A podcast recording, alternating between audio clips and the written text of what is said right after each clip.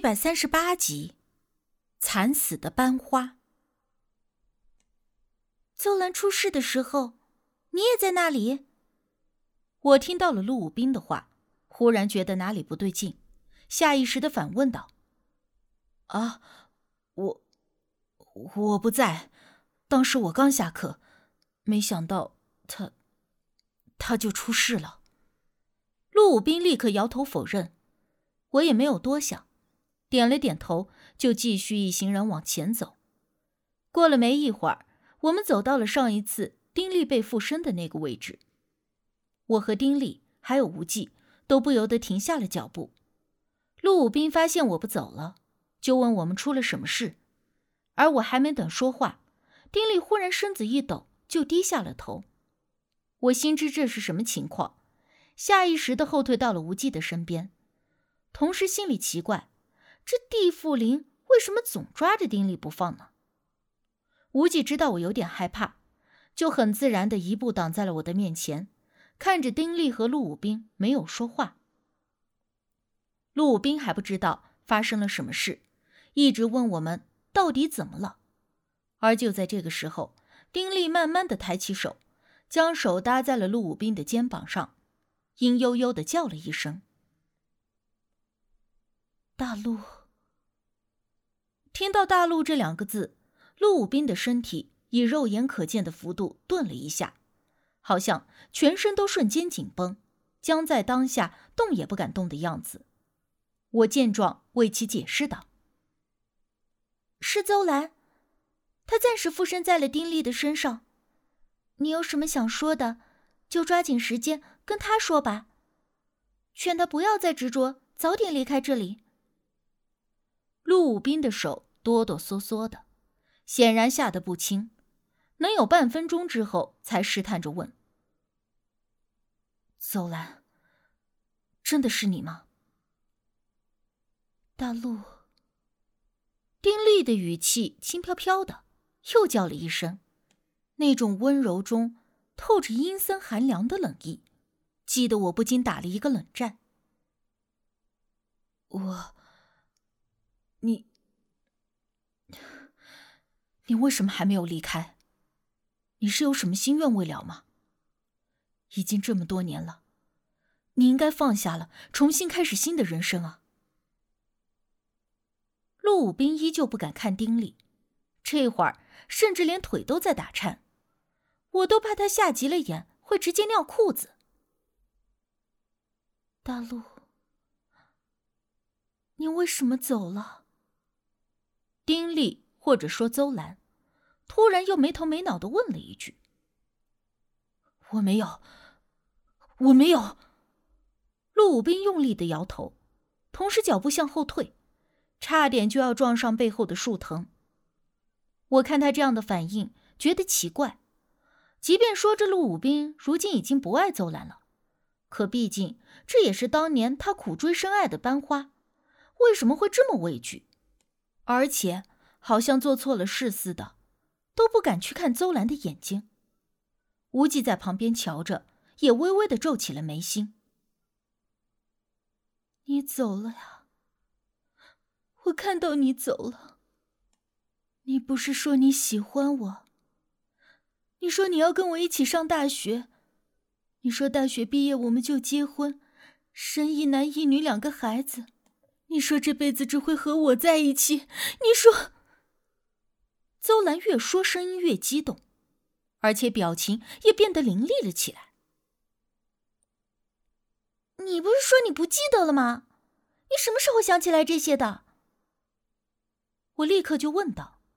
上一次我们见面，他说什么都不记得，但如今说出来的话，很显然，他是记得的，记得他和陆武斌之间的事情的。他，这个男人，他看到我被人强奸，他一直就在那里看着，一直看着，直到那个人杀死我。我看到我的尸体渐渐的冰冷、僵硬，我看到他躲在树丛里，我看到他头也不回的跑了，他甚至没有回头看一眼，我是不是真的死了？就是他。随着邹兰声调渐高，我明显的感觉到周围的空气变得越来越冷，阴气刺骨一般的让我非常难受。而就在他话音刚落，突然一下子扑到了陆武斌的身上，骑在他身上，用两只手大力掐着他的脖子。陆武斌挣扎着想要搬开他的手，但看似比丁力高壮的陆武斌竟然搬不开分毫，眼看着被掐得脸上通红，额头上的青筋都爆了出来。快快快，快把他弄开！我见状。立刻扑到近前，也想要帮忙搬开丁力的手，但谁知道，看似很瘦的一双手，却如同铁钳一般，根本如何用力也搬不开。眼见再这么下去，陆武斌就要真的被他掐死了。我倒不是担心陆武斌这样的渣男死掉，而是如果真的弄死了他，倒霉的可能是丁力和我们。警察法院不会相信丁力是被鬼上身，只会认定他是杀人凶手。而就在我急得不知道怎么办的时候，无忌手中一张符，一巴掌拍在了丁力的后心口上。就这么一下，丁力的身子一抽搐，瞬间就倒在了陆武斌的身上，失去了意识。陆武斌连着大喘气，揉着脖子，半天都没有说出一个字来。这个时候，丁力也很快就醒过来了，发现自己躺在陆武斌的身边，愣了一下，然后就问我。发生了什么事？我们都被邹兰骗了，他根本就记得以前的事，他不过是要我们引陆武兵来这里，要伺机报仇。我把丁力扶起来的同时说道：“报仇？报什么仇啊？”丁力不明所以的问。当年邹兰被杀害的时候，陆武兵就在现场。只不过是因为胆小害怕而躲在树丛里，眼睁睁的看着邹兰被先奸后杀。如果当初他勇敢的站出来，邹兰或许根本就不会死。我虽然作为一个局外人，但只说这些都觉得十分的生气，忍不住狠狠的瞪了一眼陆武兵。我并不是，邹兰看错了，我并不在，我不在。顺过气的陆武兵。疯了一样的大声嚷嚷，强调着当时他并不在场。我冷笑了一声：“哼，邹兰都已经死了，你却还要撒谎的自我安慰，让自己相信一切都跟你没有关系，是吗？”陆武斌被我反问，一时之间没能够回答，而丁力立刻就问道：“既然你当时在场，一定看到了凶手的真面目。”而你就算当时年纪小，不敢出来救邹兰，可是邹兰死了以后，你为什么不出来作证，指认罪犯？如今杀害邹兰的凶手依旧没有找到，所以你根本就没有向警察透露任何消息，对吗？我一听，想想，确实是这个道理。